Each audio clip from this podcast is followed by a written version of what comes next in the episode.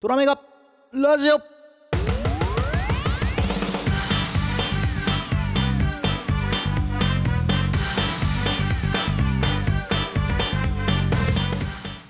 さあ始まりましたトラメガラジオ、えー、音回りの仕事いろいろやっております。小森です。よろしくお願いいたします。はいということで一人ですね。また岡部さんいないです。いないです。一人です。さあ一人で頑張っていかないかんですよ今日もね。あのー、とはいえ、まあ、秋も差し掛かりまして、だいぶ1ヶ月ぐらいですか、9月を秋というのであれば、だいたい1ヶ月で、まあ、前回の放送、放送じゃない、収録が7月ぐらいにあったんですけども、そこからもう早1ヶ月ちょいなんですかね。の収録になっておりますその間にちょっといろいろとありましてですね、えー、まあ、その辺のご報告も含めて今日はいろいろとやっていきたいなと思うんですけどもさあ皆さんだいぶ秋めいていますが体調とか崩してないですか？なんか僕の周りは続々と体調崩してでもなんかそういう感染症系ではなくて普通にこの気温差にやられ湿度差にやられ世界のなんかいろいろなことに精神的に参って、まあ、みたいないろんな人がいるんですけどもそういった方々も含ま含めてですねなんかもうちょっと元気になっていただけたら嬉しいなと思っている次第でございます。ます。ます。はい。さあこういう雰囲気でなんで僕こんな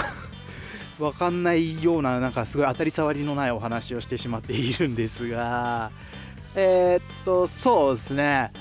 ちょっとあのー、フリートークというかいつもこう岡部さんとねやり取りをするようなくだらない話をする前に皆さんにちょっとですねこのトラメガラジオについて少し、えー、皆さんにお話があります。あのありがたいことにですねちょっとずつちょっとずつ聞いてくださる方も増えたりとかあの聞いてくださる回っていうものも増えたりとかとってもありがたい状況になっているのではありますがもちろんあの何でしたっけ？前回のねバイトの生活がどうとかコミュニケーションってどうだとかなんかそういった部分のお話とか、ちょっとトラメガラジオとしてですね、いろいろとこう突っ込みたいところ、聞いてみたいところ、こうやって話してディスカッションをすることで生まれるお話っていうものがいろいろあったんですけども、えー、ちょっと諸事情でですね、えー、岡部さんは今後トラメガラジオにレギュラー出演ということはなくなります。はい、唐突なお話で非常に聞いてくださってる方には申し訳ないんですけども、えっと、まあ、事の経緯は本当は本人の口からあのお話しいただいた方が誤解がない、えー、お話になるかなと思ったんですが、まあ、ちょっといろいろスケジュールの都合もあり、えー、まあ、収録しているのがちょうどですね、えー、リベリオンズが動き始めえ僕もトラメガのワークショップコンテンツとかっていうものを回しつつでお互い舞台であったりとかご自身の活動であったりとかそういったものの、えスケジュール的なすれ違いが結構今多くてなかなか岡部さんのスケジュールが取れない状態になっております。で、えっと、まあ、それ以外にも、まあ結構前の回まで遡るんですけども、えー、シャープ9ぐらいかな。で、あのー、皆さんの前でもサプライズお祝いをしてみた回があったんですけども、岡部さん、子供が生まれまして、で、家族が1人増えると。で、まあ、5人家族で生活するっていうものが、まあ、結構プライベートを今はちょっと頑張らなきゃいけない時期でもあるようで、なんとなくこのラジオでこんなに長い時間いつもね、お付き合いいただいているんです。1回でその4本撮りという名の20本撮りぐらいしてるので、んうん、そうだね。はい。15本から20本に分割をしてそれをお送りしてるラジオなので、まあ、それなりに体力も頭も使うし時間も拘束してしまうと。で結構これ僕のわがままで突っ走ってきてるラジオでもあって僕がこういろいろおしゃべりをさせてもらうことによってそれを岡部さんが聞いて気になったところを突っ込んでくれたりとか逆にどうですかっていう話を振って岡部さんが喋ってくれてるところもなんとなく僕がこういうこと聞きたいなっていうことを、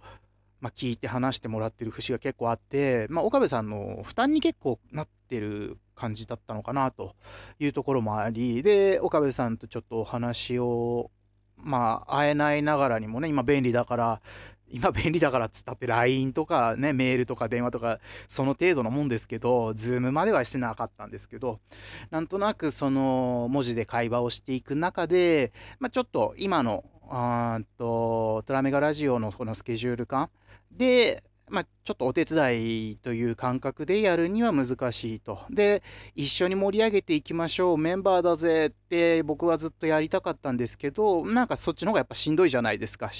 主流格というか主要メンバーでもちろんやってくれてるその気持ちも感じる。でもなんとなく立ち振る舞い的にはもうお手伝いでしか参加できないスケジュールっていうところに申し訳なさを思ってくださってたのもありましてなんとなく僕がそれを無理やり連れ回して今までトラメガに巻き込んでいたんですけどもこのトラメガラジオっていうものを主体でトラメガで動かし始めてもう早半年ですか？最初が3月とか4月ぐらい？もっと実はあれかな？6月とかなのかな？ちょっと待ってくださいね。最初、あ、でも最初4月 ?3 月か。シャープゼロが3月20日に公開されてから、えー、半年ぐらい、えー、岡部さんに付き合ってもらって、いろいろなお話をさせていただいてて、で、まあ、次いつにしようかなと思ってる矢先、まあ、ちょっとリベリオンズの公演もあり、家族もありというところのお話をしていただいて、で僕はそれでも短い時間でも一緒にやりたかったんですけども時間を短くして放送時間も短くしてできるだけ岡部さんの負担は減らしてもう少しこの待遇とかもいろいろ考えますっていう話をしたんですけどもなかなかちょっとあの折り合いが合わずにですね、えー、岡部さんが抜けるとレギュラーはちょっとおりますというお話をいただいてああごめんなさいと僕がわがまま言って甘えてしまったせいですと。いうところをお伝えして、まあ、あのー、ひとまず岡部さんのいないトラメガラジオを僕はやろうと決めて、一歩踏み出そうと思って今、頑張って、よし、喋ろうと思ったのが今なわけでございます。だいぶですね、えー、夜も外も涼しくなってきたんですが、えー、うちは風通しが悪いのでですね、冷房をちょっとかけて、できるだけその扇風機とか外の音とか気にしながら 録音をしていくんですけども、今後も多分こういう感じで、しばらくは一人のスタンスで行くのかなと思っております。なんかちょっとね、寂しいなーっていう気持ちが強いんですけど、でもまあよくよく考えたら、さっきから言ってるように僕が振り回しまくってるので、これに関してはま自業自得なんですよね。あの、彼は別に悪くないというか、そりゃ家庭がある、守るべき家庭があって、そこのプライベートの生活を守るためのお仕事っていうものも、彼の住み分けの中できっとあって、僕みたいにプライベートから何から何まであわよくば仕事につながるかなって思いながらあのハイエナのようにですね仕事に対してクンクンクンクンしてるようなこともきっと彼はないと思うんですよ。もうある程度あのご自身の団体も持って声優としての活動もして外部で演出で呼ばれて演出家としても外に行ったりとかしててでそういった活動の中に無理やりトラメガっていうものをねじ込んであのボアの歌詞ぐらいねじ込んでタイトなジーンズに足をねじ込むごとくねじ込んでですねすんごいねじ込みまくった結果、まあ、ちょっと岡部さんに負担がかかりすぎてしまったと。で、まあちょっとそのね、リベリオンズのお話とかでも、いろいろと岡部さんとお話をしていく中で、まあ考え方もありまして、まあ団体の動かし方とかですね、このトラメガっていうものやリベリオンズっていうものや、お互いがお互いを行き来してるその関係性、バランスっていうものもお互いちょっと見直す形になって、で、それをまあ、うん、話せる範囲で言うとそんな感じなんですけど、話し合った結果、まあちょっと、トラメガラジオっていうものは負担がでかいかなというところではあったんですよ。まあ結構プライベートをさらけ出したりとか、あの考え方、結構えぐい考え方の部分でも、こう掘り下げたところでお互いの意見を言い合いつつっていうラジオではあったので、まあ、それも人知れず僕はきっと何か岡部さんをえぐってることもあったんだろうなと自覚がなく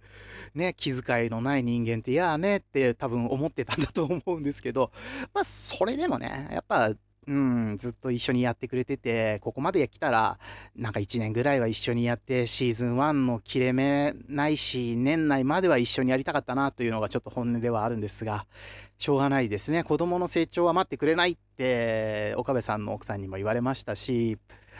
あ、それは全然、あのこのラジオをやめるやめないとかそういう話ではなくですね、あのそういうお話をあの奥さんとお話をさせていただいた時に、まあ、お話を、ね、伺ってたこともあってやっぱりちっちゃい子がいる。特にまだね新生児ですからいろいろと奥さんの負担もあればそれをなんとか家族としてですね、えー、まあ、大黒柱っていうタイプなのかなそういう家庭なのかな、まあ、家庭の雰囲気はちょっと分かりませんけどなんとなくそうやっていう、なんつうんですかね、うん、その家族のそれぞれの色があるので、その岡部さんのね、家族間、家庭内での立ち位置、そういったものとお仕事のバランスで、家族から見たお仕事っていうものが何なのか、で、お仕事をやる側からの人脈というものが何なのか、なんかそういったバランスの一部を僕がなんかちょっと崩してた気がして、それでなんか、うん、岡部さんとお話をさせていただくタイミングで、まあ、岡部さんからそういう打診があったので、まあ、これに関しては、うん、一人でやるしかねえかってなって。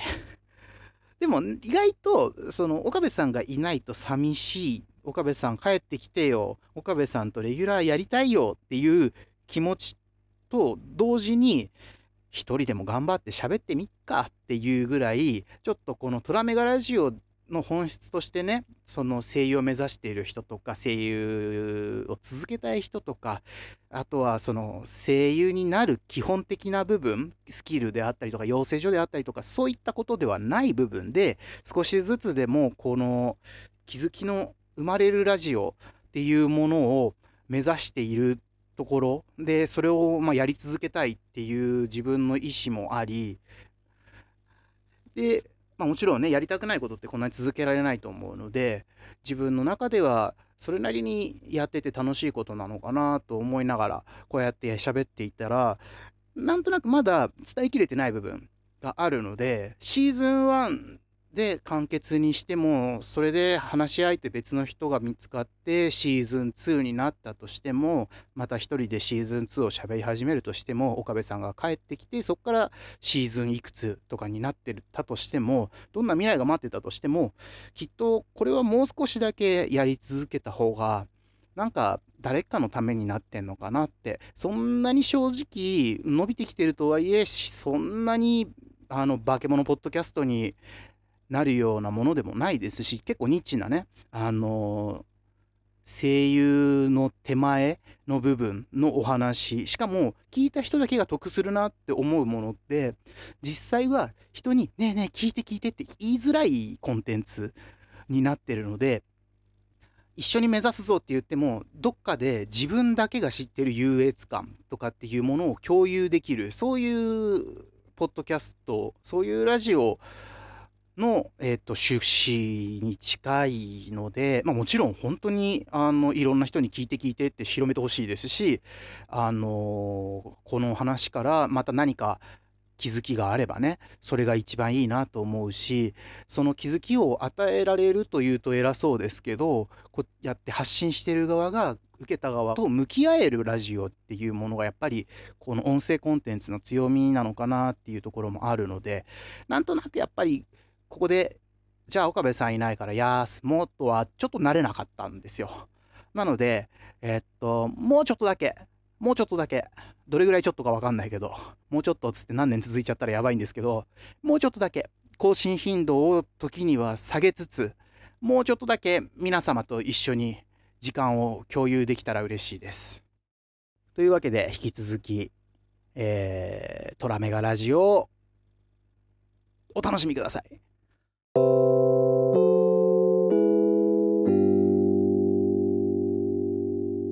トラメガラジオ。